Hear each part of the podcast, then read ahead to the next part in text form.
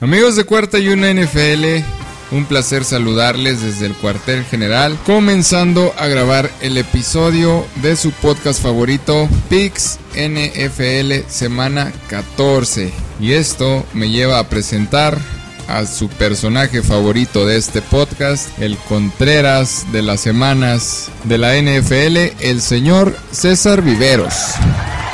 Buenos días, buenas tardes, buenas noches. Según cuando escuchen este podcast, acabamos de ver un vibrante encuentro entre los Minnesota Vikings y los Steelers de Pittsburgh, que casi, casi se arrebatan el triunfo. Este juego finalizó 36 a 28 en favor de los Vikings. No se dejen engañar por el marcador. La verdad que fue un juegazo. De esos que los Vikings nos regalan. De esos que dices, ¿cómo, cómo lo pueden perder? Y casi, casi lo pierden. Mucha desconcentración de parte de los jugadores, tanto de los Vikings como de los Steelers. Unos dominaron por completo la mitad del partido y otro equipo fue el dominante de la segunda mitad. Vamos a describir para ustedes eh, un breve resumen de lo que fue este partido, además los picks de la semana 14 con el invitado de la semana, mi prima Judy Tejeda.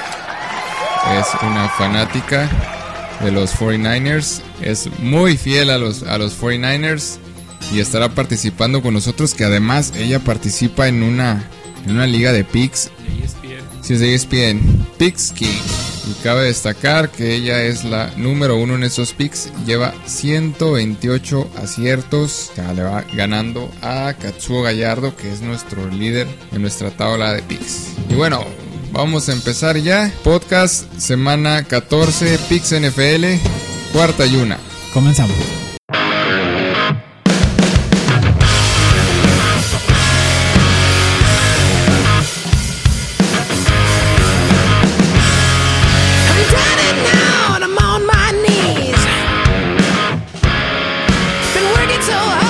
Pues sí, pues como ya les dijo el señor Viveros, que espero y esta semana no traiga notición, empecemos con el juego de los Pittsburgh Steelers con los Minnesota Vikings. ¿Cómo que no? ¿Cómo no va a traer notición? Notición de la semana. Oh, a ver, ¿cuál es el notición?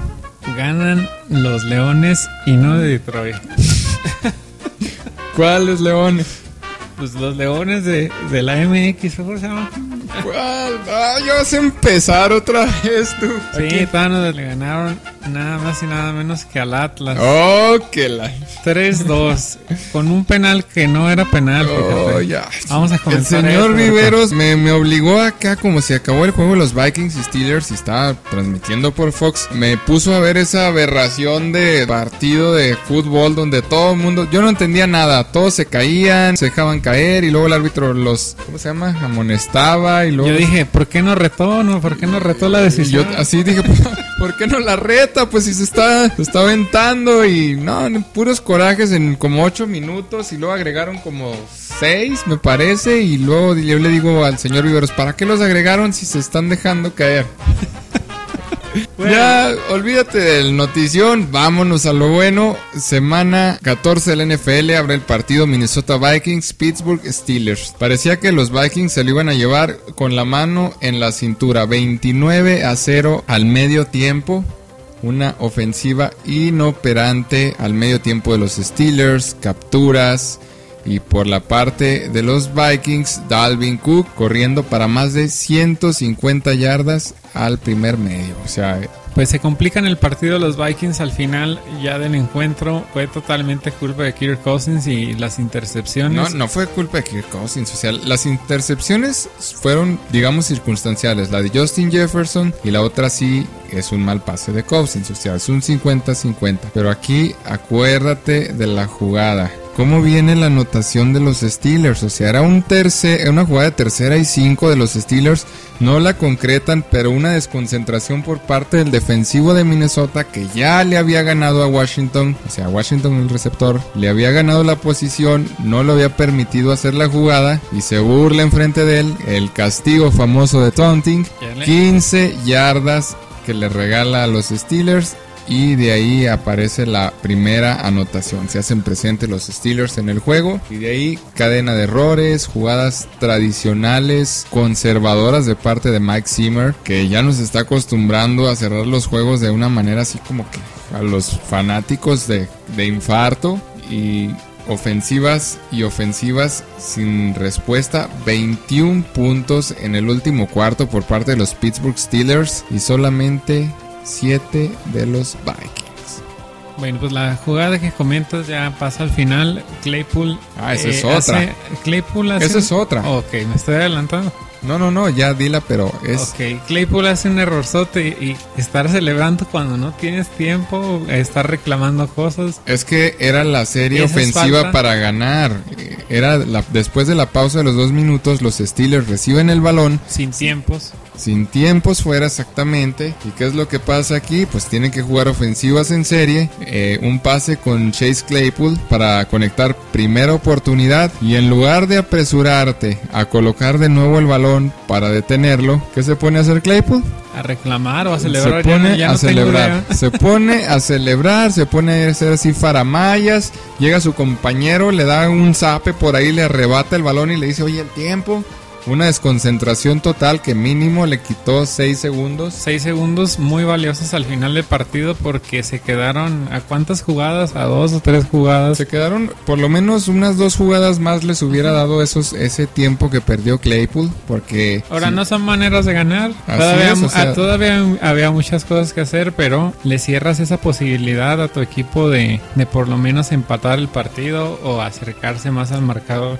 Pues ahí era para empatarlo, porque la diferencia era de 8 puntos, era anotar y lograr la conversión de 2. Entonces, lo que tenían que hacer los Steelers era anotar y jugar la conversión, pero esa, esa desconcentración le quitó bastante tiempo a Steelers, que al final le costó porque para la última jugada, cuando estaban ya en zona roja, solamente tuvieron 2 segundos sacar una jugada y era la cerrada, no se la puede quedar y los Steelers pierden el partido 36 a 28 y pues aquí comenzamos la semana con el pie derecho, abrimos capítulo de picks porque el señor Viveros se fue con los Steelers, que ya mero lo andaba ganando, la verdad me puse nervioso, la verdad sí creí que los, los Vikings la iban a volver a cajetear, pero pues al final se logra mi pick junto con el de los expertos NFL y invitada de la semana, Judy Tejeda. Se queda Vikings con el primer pick. Y No. vámonos con el primero del domingo, señor Viveros. Nos vamos con el siguiente partido bravísimo entre Las Vegas y Kansas City. Un partido más parejo de lo que se ve en el papel. Partido Son divisional. partidos divisionales y este empezamos con los problemas porque no sé a quién escoger sinceramente y aparte es un partido de revancha como en hace dos semanas también se dio este encuentro se lo lleva a Kansas City pero Pero como que con Batallando. ¿no? Como que no muy seguro de lo que... Pero pues mira, si vemos el récord de Kansas City, que es el líder de esa división 8-4 y el de Las Vegas 6-6, Las Vegas son los que están obligadísimos a ganar y no están tan lejos de, digamos, tan disparejo el duelo, por lo que yo creo que... ah, sí, está bravo. Pero bueno, si quieres yo empiezo con este pick. Me voy por la... bueno, ni siquiera me atrevo a decir que la segura, pero me voy a ir con los Kansas City Chiefs. yo también me voy a la segura como Kansas City le pondría que hubiera visto más parejo el partido pasado pero sí le sacó le sacó bastante ventaja a Kansas Es a- que lo de Mahomes final. Preocupa, ¿no? O sea... Preocupa, pero pues ya tiene a Las Vegas medido y yo creo que es un reflejo el partido pasado de lo que va a pasar en este y no me arriesgo más y vamos con Kansas. Te recomendaría ponerle a Las Vegas, ¿eh? No, No, sé pues ponle qué. tú, ponle tú. No, no, pues yo te lo recomiendo, pero no quieres No, ganar el pick. es como, como que me recomiendas.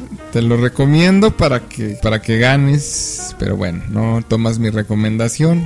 Te lo voy a, decir en el perdón en el podcast siguiente. Bueno, no quiso mi recomendación el señor Viveros. Kansas Pues, toma, City, toma tú tu recomendación. todos Kansas City Chiefs. Vámonos al siguiente duelo, otro más divisional. Este está bravísimo. Los Dallas Cowboys visitan a Washington Football Team. Y el señor Viveros, que ya se nos está haciendo un seguidor de Washington, un seguidor de Taylor Heineke, que dice, bueno, dijo más bien hace, hace dos, dos semanas, que él se iba a ir toda la temporada con Washington, viniera lo que viniera. Y este juego contra los Cowboys, ¿con quién te vas a ir?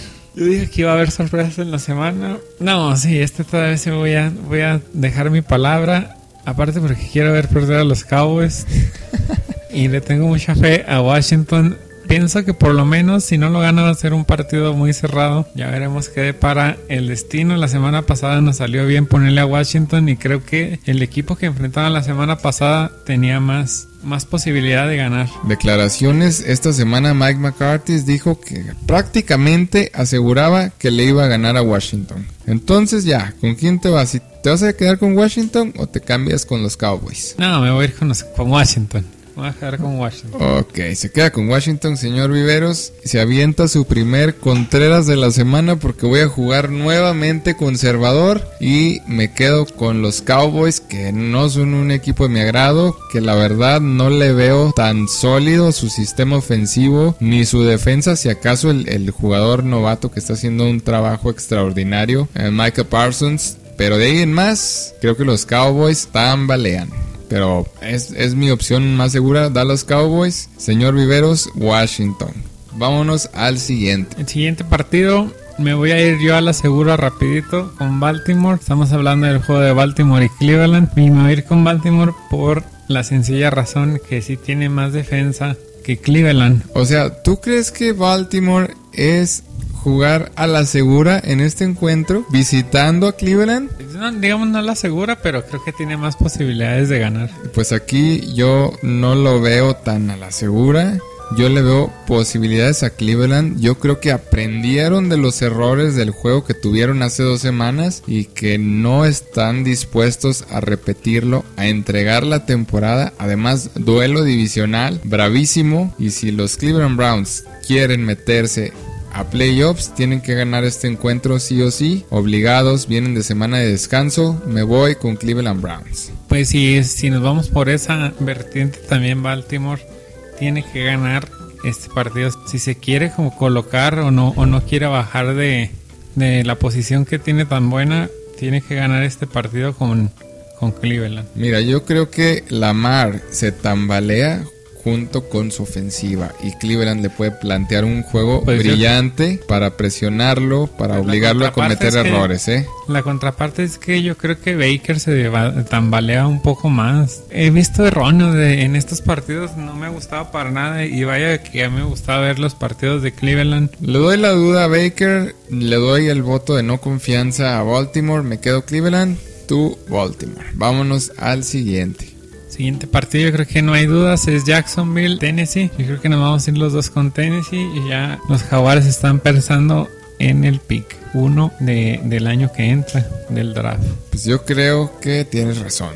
Tennessee Titans, no creo que los jaguares tengan muchas posibilidades. No digo que sean nulas, pero no creo que tengan muchas posibilidades. Aunque acuérdate que ya perdieron con Jacksonville. No creo que le vuelvan a hacer la travesura los Jaguares, Tennessee también está urgido de, de, de recuperar, ¿no?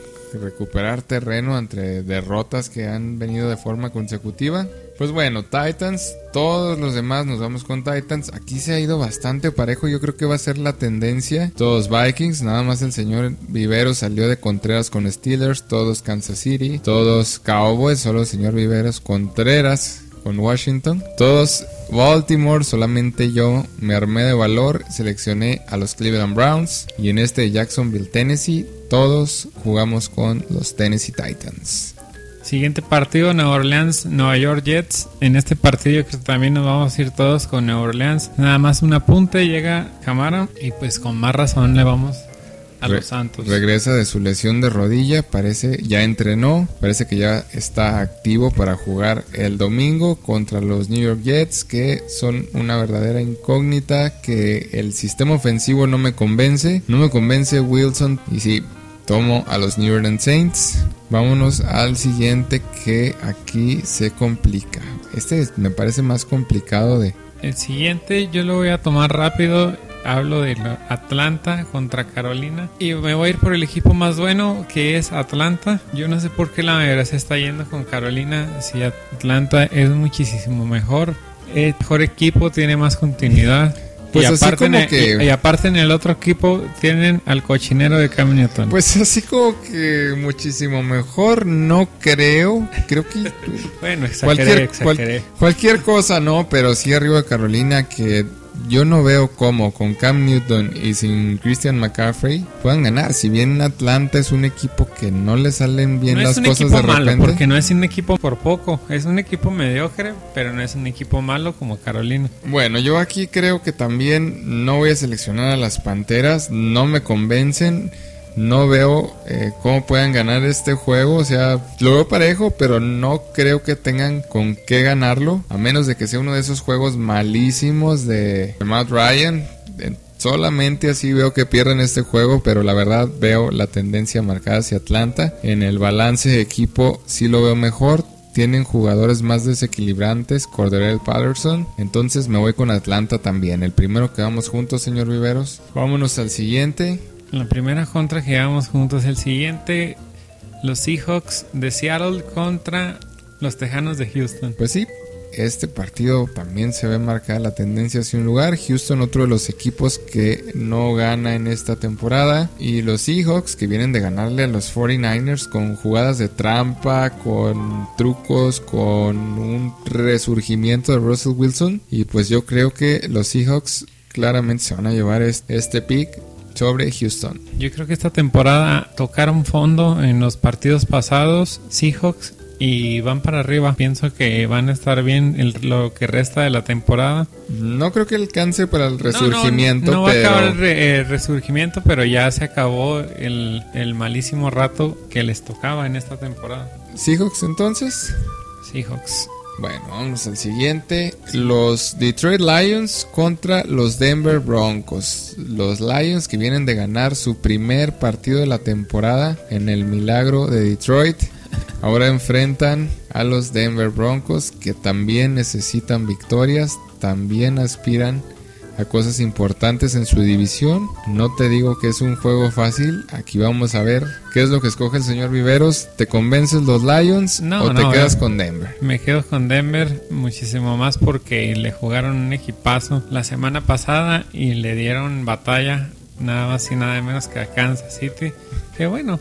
Pero bueno, es, muchísimo mejor que... Bueno, es Mahomes nada más en en los controles. Pues sí, Mahomes en los controles, pero sin touchdowns y con una intercepción, o sea, está descontrolado tu Mahomes. Los Detroit Lions vienen conectados, vienen inspirados y quién sabe, pueden conectar la segunda victoria consecutiva. ¿Te vas Broncos? Me voy Broncos. Bueno, yo también Se me hace más difícil el siguiente partido. Yo también no voy Broncos, pero con pincitas, ¿eh? Porque Teddy Bridgewater no me convence. Le falta a alguien que controle, que comande esa ofensiva, que es buena. línea ofensiva es buena, tiene buenos receptores, pero el quarterback queda de ver.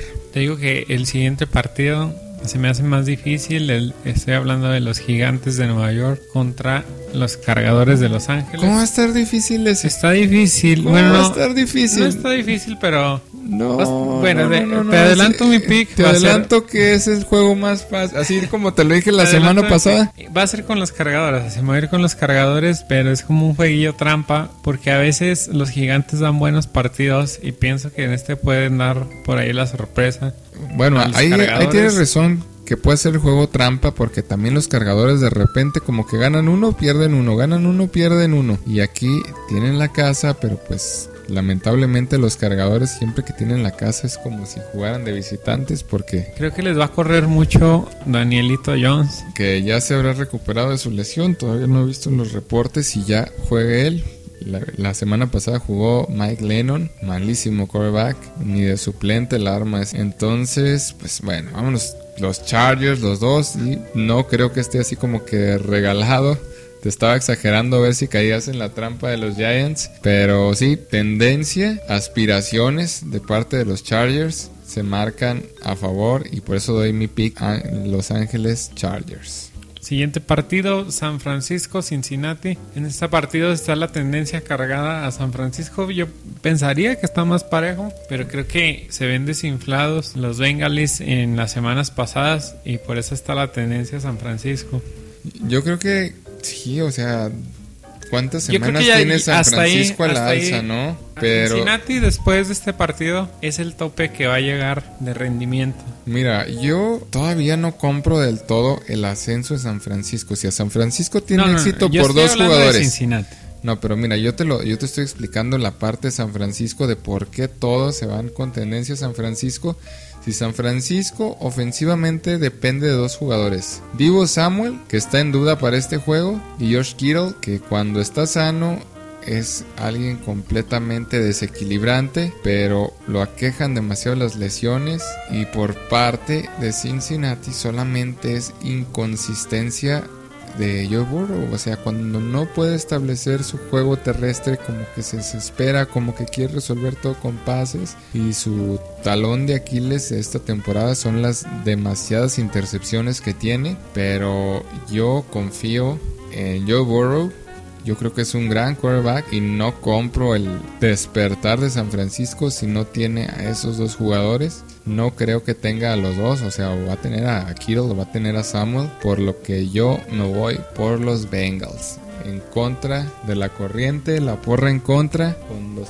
Niners de mi prima, que de todas formas, muy Niner ella, pero de todas formas dudó y dijo que ahí no estaba muy segura del pique. Yo casi te la compro con los Bengals, pero no me voy a Voy a seguir la borregada y me voy a ir con San Francisco. Acuérdate que cuando seleccionamos juntos nos va bien. No, no, no, estás loco. me voy a ir con San Francisco.